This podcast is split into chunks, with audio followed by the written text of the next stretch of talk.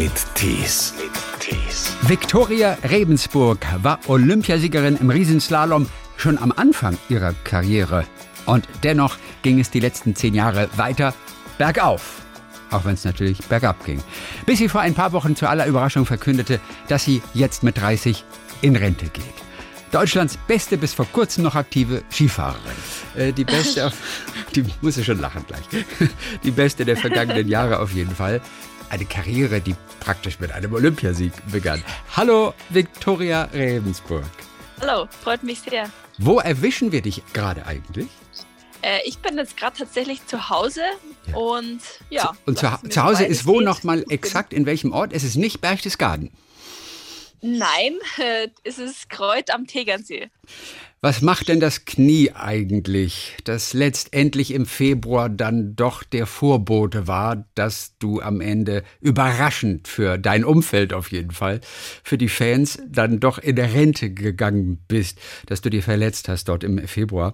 Beim Super G war das, ähm, glaube ich. Genau. Wie geht's dem Knie eigentlich? Im Knie geht's gut. Also das hat sich wirklich ähm, sehr gut erholt. Ähm, ich habe äh, ja meine Reha dann, das war dann eigentlich da, wo Corona so richtig losgegangen ist, habe ich meine Reha zum Glück abschließen können. Bei mir war es einfach jetzt so, die, die ersten Monate, dass ja einfach so, natürlich gehört zum Skifahren einfach ähm, sehr viel Überzeugung und Mut dazu.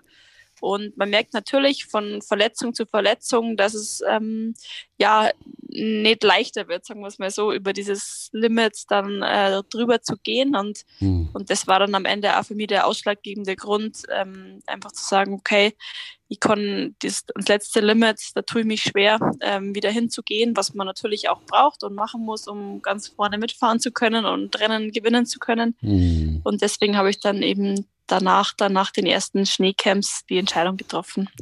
Letztes Wochenende hättest du eigentlich durchstarten sollen im Riesenslalom, ne? In Sölden. Wie hast du diese Veranstaltung verfolgt, wenn überhaupt? Ich habe es auf alle Fälle verfolgt und ich muss ja ganz ehrlich sagen, ich habe schon ein bisschen gefiebert die Tage davor. Ja. Ich habe mich wirklich extrem gefreut, dass es ähm, wieder losgeht, dass endlich wieder Skifahren im, im Fernsehen sichtbar ist. Ja, ich habe natürlich selber nicht so genau gewusst, wie sich es dann wirklich entwickeln wird, wie meine Gefühlslage dann dabei ist, aber es war so, dass ich ja, mich erstens mal, wie gesagt, sehr gefreut habe und zum anderen auch sehr neugierig war dann so, ähm, wie alle anderen Mädels und Jungs über den Sommer gekommen sind, Mhm. ähm, wie die Form so ist. Ja, und klar, man hat natürlich so einen engen Bezug zu vielen Personen, man, man reist so viel zusammen und es ist dann schon so eine kleine Familie. Dadurch, wie gesagt, kenne ich halt die meisten sehr, sehr gut. Deswegen ähm, war das wirklich total spannend und schön anzuschauen. Und ich muss wirklich sagen, ich bin echt einfach ein Riesenfan. Ja, von dem Sport jetzt auch im Fernsehen dann äh, gewesen. Und ja, es ist schon nicht umsonst ähm, so, dass es für mich persönlich einfach der schönste Sport ist, den es Ja. gibt. Also du hast die Rennen ansonsten immer live vor Ort verfolgt.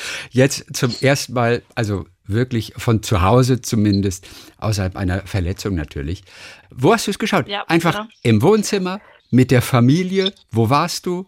Ich habe es auf der Couch bei mir daheim äh, angeschaut und ähm, ja, es war einfach echt ein sehr, sehr schönes und äh, entspannendes Gefühl, weil ich weiß halt zu 100 Prozent, wie sich das anfühlt, wenn man da in Sölden gerade am ersten Rennen von der Saison am Start steht. Es ist unglaubliche Anspannung und, und schon eine Nervosität einfach vorhanden weil einfach dann ja ähm, keiner wirklich weiß, ähm, wo man so steht. Äh, ist ein langer Sommer dann dazwischen vergangen von der Mhm. vorherigen Saison und deswegen ist es immer extremst aufregend und ähm, deswegen war das jetzt wirklich schön, das, das, das Sölden-Wochenende mal einfach so von der anderen Seite sehr, sehr entspannt erleben zu können.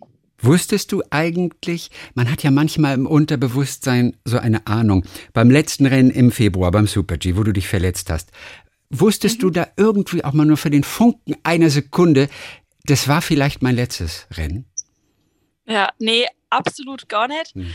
Das ist eine gute Frage, weil ich habe äh, mir das auch öfters gestellt, ähm, beziehungsweise wie das dann mal sein wird. Und das war wirklich ein Tag, da habe ich absolut gar nicht damit gerechnet. Ähm, oder einmal drüber nachgedacht, weil natürlich, ja, je älter man wird, desto öfter kommt halt einfach einmal so ein Gedanke in Richtung Rücktritt. Und ähm, da war das eben zu 100 Prozent gar nicht so. Und das ist eigentlich jetzt im Nachhinein gesehen, muss ich sagen, wirklich auch sehr schön, weil weil ich wirklich äh, zu 100 Prozent einfach in dem Rennen war und zu 100 Prozent äh, da war. Und ich, ich hab, wollte einfach das, das Rennen gewinnen. Ich habe tags zuvor eben meine erste Abfahrt gewonnen und war topfit ähm, mhm. und habe auch wirklich äh, Chancen gehabt, nur im Super-G um die kleine Kristallkugel mitzufahren. Und deswegen war ich ja ähm, da voll auf das fokussiert und wie gesagt, im Nachhinein muss ich sagen, es ist eigentlich für mich sehr schön, dass es danach so war. Du hast also tatsächlich auch noch richtig Glück gehabt eigentlich, dass du selbst mit Verletzung auf dem Höhepunkt ausgestiegen bist, mit deiner ersten gewonnenen Abfahrt am Tag noch davor, was ja auch ein ja. absolutes Event und nochmal tatsächlich ein richtiges Highlight auch in deiner Karriere war. Ne? Insofern, du warst ganz ja. oben, als du dein letztes Rennen Absolut. gemacht hast. Also war einfach für mich persönlich, ähm, ich war äh, die Saison zuvor in der Abfahrt ähm, beim Finale in Andorra war das dann damals, da habe ich in ein paar Hundertstel meinen ersten Abfahrtssieg verpasst und da habe ich eigentlich dann danach gemerkt an meiner Reaktion, ja, wie, wie äh, sehr das dann doch irgendwie geschmerzt hat, die paar Hundertstel. Und deswegen, ja, war das für mich einfach immer ein sehr großes Ziel in der Abfahrt, endlich einmal ganz oben zu stehen. Ich war teilweise schon knapp davor ähm, in den Jahren zuvor und ähm, ja, und deswegen ist es auch als ich dann eben mehr darüber nachgedacht habe, ähm, mit den Rücktrittsgedanken, war das dann schon auch irgendwie ein Punkt zu sagen, hey, ich habe mein letztes Rennen gewonnen, ähm, ja, wo ins Ziel gekommen bin. Und ja. Ähm, ja, deswegen ist es, denke ich, wirklich ein sehr, sehr schöner Moment und ein schöner Zeitpunkt dann auch gewesen, ähm, das jetzt so zu entscheiden. Also, während des Sommertrainings wurde diese Entscheidung dann klar, ist sie so langsam gereift, dass du befürchtest, dein Top-Level auch im Training einfach nicht mehr zu erreichen. Das Knie lässt das nicht mehr zu. Eine Entscheidung, die du vor knapp, glaube ich, sechs Wochen ungefähr, so sechs, sieben Wochen dann. Ja, 1. September war es. Das, das war genau der 1. September. Ganz mhm. bewusst der 1. Genau. September oder zufällig? Total zufällig. Also ähm, ja, es war wirklich ein richtiger Zufall, aber ich konnte es mir auf alle Fälle, ich bin normal nicht so gut in Sachen merken, aber das kann ich mir tatsächlich gut merken. Du wolltest dich jetzt erstmal sortieren, ein bisschen runterkommen in den letzten Wochen, seitdem du die Entscheidung bekannt gegeben hast. Wie gut ist dir das gelungen bisher schon? ja, also ich muss sagen, die ersten Wochen war bei uns natürlich auch traumhaftes Wetter nach meiner Entscheidung und ich habe irgendwie ähm, ja den Spruch, den man über Rentner sagt, dass die irgendwie auch, oder den wird öfters nachgesagt, einen Freizeitstress zu haben, den habe ich dann in dem Moment ein bisschen verstehen können, weil ähm, ich auch gefühlt alles machen wollte, was ich jetzt nie wirklich Zeit gehabt habe oder wofür ich nie Zeit gehabt habe. Deswegen war das dann auch eine sehr schöne Zeit und aber eine intensive Zeit. Und jetzt ist halt einfach, ja, merkt man einfach, dass man immer ein bisschen mehr Abstand bekommt, ein bisschen, ein bisschen runterkommt. Das ist ganz gut und ich glaube, man wird da wahrscheinlich auch so verschiedene Phasen durchmachen und ähm, ich bin gespannt auf alle Fälle, was ja, die Zukunft so bringt. Was waren denn das für Dinge zum Beispiel, für die du eben viel zu wenig Zeit hattest in der Vergangenheit und die du jetzt gleich am liebsten alle gleichzeitig angehen wolltest? Ja, in erster Linie natürlich schon Sport, weil ich einfach, ich liebe Sport ähm, in allen Facetten und äh, dann angefangen von mal wieder Tennis spielen, mhm. über Golf spielen, über bei uns in die Berge unterwegs zu sein mit, mit dem Radl oder laufender oder berggehenderweise mit Freunden, äh, wo man schon Touren mal geplant gehabt hat auf sämtliche Gipfel, die eigentlich nie äh, möglich waren oder wo einfach dann auch die Zeit zu knapp war. Das waren eigentlich so die Sachen, die dann äh, in erster Linie mal ähm, von meiner Seite ja angegangen worden sind und jetzt, wie gesagt, ähm, es ist jetzt da einiges mal erledigt und mhm. dann, wenn das Wetter einmal ein bisschen schlechter wird, ist es auch ganz gut, dass, dass ich einfach dann einmal ein bisschen zur Ruhe komme und ähm, ja, mir auch diese Zeiten mal gönnen. Und du hast fast alles schon gemacht, nur Tennis hast du noch nicht gespielt. Doch, das habe ich schon gemacht. Ah, das hast du also auch ich spiele heuer ähm, wieder mehr Tennis und also ich habe im Sommer mal angefangen und äh, ja, macht mega viel Spaß und ähm, glücklicherweise haben wir auch eine Halle ums Eck und mhm. dann kann ich auch im Winter ein bisschen Tennis spielen. Mhm. Wie konkret sind jetzt eigentlich die Pläne, was du in Zukunft machen willst? Also eine Pause ist natürlich drin, irgendwann muss man mal wieder Geld verdienen. Wie konkret sind deine Pläne? Wie konkret weißt du tatsächlich, wo es hingehen soll? Ja, ich meine, zum einen ähm, bin ich da von, von der Seite, was jetzt das Studium anbelangt, ganz gut äh, abgesichert. Ich habe äh, nebenbei, neben meiner Karriere studiert und habe äh, letztes Jahr meinen Bachelor gemacht in Sportmanagement. Okay. Das heißt, zum einen habe ich da schon relativ gute Basis, ähm, auf der sich aufbauen lässt. Zum anderen habe ich ein eigenes Projekt, ähm, Fit und Aktiv. Ja, da geht es um Kindergesundheit in Bayern. Ja, haben sich schon einige ganz interessante Projekte ergeben, aber ich möchte mir einfach sicher sein. Ich bin ein leidenschaftlicher Mensch und ich möchte jetzt mir einfach viele Dinge anschauen, um dann einfach am Ende entscheiden zu können, durch welche Tür ich dann letztendlich durchgehen werde und wo ich merke, okay, dafür brenne ich wieder, das ist meine Leidenschaft, da kann ich wirklich alles an Energie reinstecken. Aber das braucht, glaube ich, einfach auch ein bisschen Zeit, jetzt gerade nach der intensiven Zeit, jetzt die letzten im Leistungssport, die letzten ja, 15 Jahre. Mhm. Ja, wie gesagt, glaube ich, braucht man ein bisschen Zeit, um das dann zu wieder fassen zu können. Also wenn du das Sportmanagement für Alexander Zverev übernehmen würdest, dann könntest du gleichzeitig auch immer noch Tennis spielen dabei.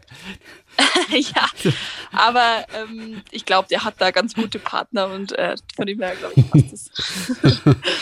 Was würdest du sagen, in diesen 13, 14, 15 Jahren, wie viele Täler bist du durchfahren? Also wirklich Momente, wo Zweifel da waren. Habe ich auch noch die Kraft, ob es nach einer Verletzung ist oder nach einer Niederlage. Wir sehen ja immer nur so das Siegerlächeln oder aber auch die kurzfristige Enttäuschung direkt nach einem Rennen. Mehr sehen wir ja meistens nicht. Und mhm. manchmal habt ihr auch noch eine Skibrille dabei aufgehabt.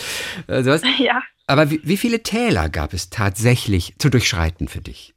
Ach, unglaublich viele. Also ich würde sagen, jede Saison äh, gibt es äh, mindestens eins, wenn nicht sogar zwei, wo man mal wirklich hadert und ähm, ja, zweifelt dann an einem selber und man einfach immer wieder Lösungen suchen muss. Und es ist eben in der Tat so, dass man das natürlich von als Außenstehender nicht mitbekommt. Ähm, aber ja, ist einfach so. Und es gehört da irgendwie dazu und, und es ist ja dann schön, wenn man es meistert und wenn man irgendwie eine Lösung gefunden hat für das Problem und dann wieder oben zu stehen. Und deswegen, ähm, das ist definitiv, glaube ich, somit die gut, die beste Schule eigentlich vom Leistungssport. Was waren denn so Lösungen zum Beispiel für ein Problem? War das dann eine neue Art, irgendwie ranzugehen an die Tore oder war es, hat man Ernährung umgestellt oder was waren für Lösungen so gefragt? Über die Jahre?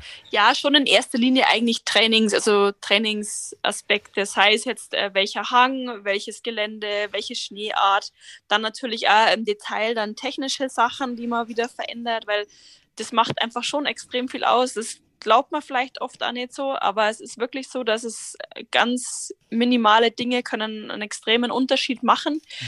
Und das war eigentlich, und das Entscheidende. Und für mich war dann auch immer wichtig, ähm, dazwischen dann einmal heimzukommen, weil ich hier einfach die absolute Ruhe gehabt habe. Und meistens war es dann so, wenn ich zwei Tage daheim war, dann bin ich wieder mit neuen Ideen und neuer Energie ähm, angereist. Und das hat dann auch meistens ähm, wieder ganz gut funktioniert. Für uns Außenstehende ist es ja wieder schon faszinierend natürlich, wenn man über verschiedene Schneearten und so spricht. Wie viele Adjektive für Schnee gibt es am Tegernsee? Ja, wenn man sich auskennt, dann gibt es auch sehr, sehr viele. Also ähm, es ist ja eigentlich so, dass sich täglich äh, der Schnee ändert im Winter. Und das ist dann auch wiederum das Schwierige, gerade für meinen Servicemann gewesen, immer die perfekte Abstimmung zu finden. Das ist in unserer Sportart sicherlich sehr, sehr speziell und einzigartig. Was kann Schnee alles machen? Also Schnee kann knirschen. Was kann Schnee noch machen? Ich meine, er kann matschig sein, er kann nass sein, er kann aggressiv sein, er kann ähm, frieren, also dass er eben obendrauf so leicht gefriert. Ähm, oder dann eben aufgeht, wenn die Sonne drauf geht, dann kann er mhm. sehr fein äh, von den Kristallen sein, er kann er sehr große Kristalle haben, dann kann er sulzig werden. Äh, also das, die Liste lässt sich da noch äh, beliebig erweitern. Fräulein Vicky und das Gespür für Schnee.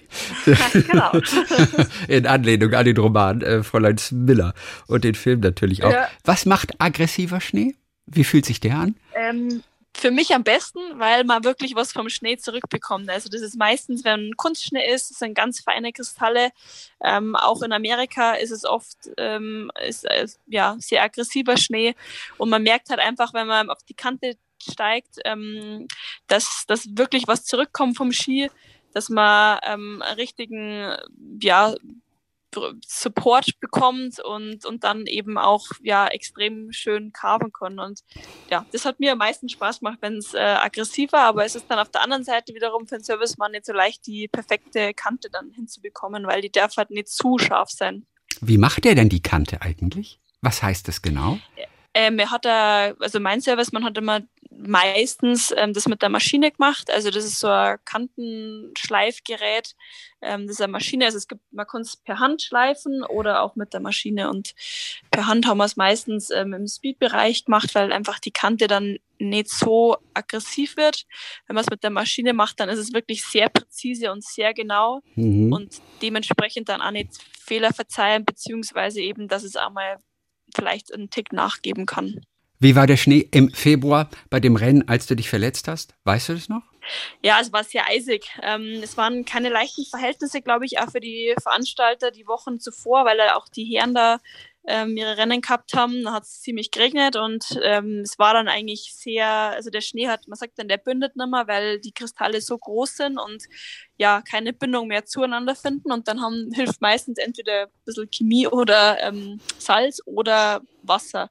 Und in dem Fall haben sie eben Wasser hergenommen und haben dann eben die Piste ziemlich vereist und ja, auf der Speed-Seite, Speedrennen, Super-G und Abfahrt, da macht man das eigentlich nicht so häufig, weil das ja doch nicht so einfach ist, ähm, in den schnellen Disziplinen dann alles mhm. unter Kontrolle zu haben.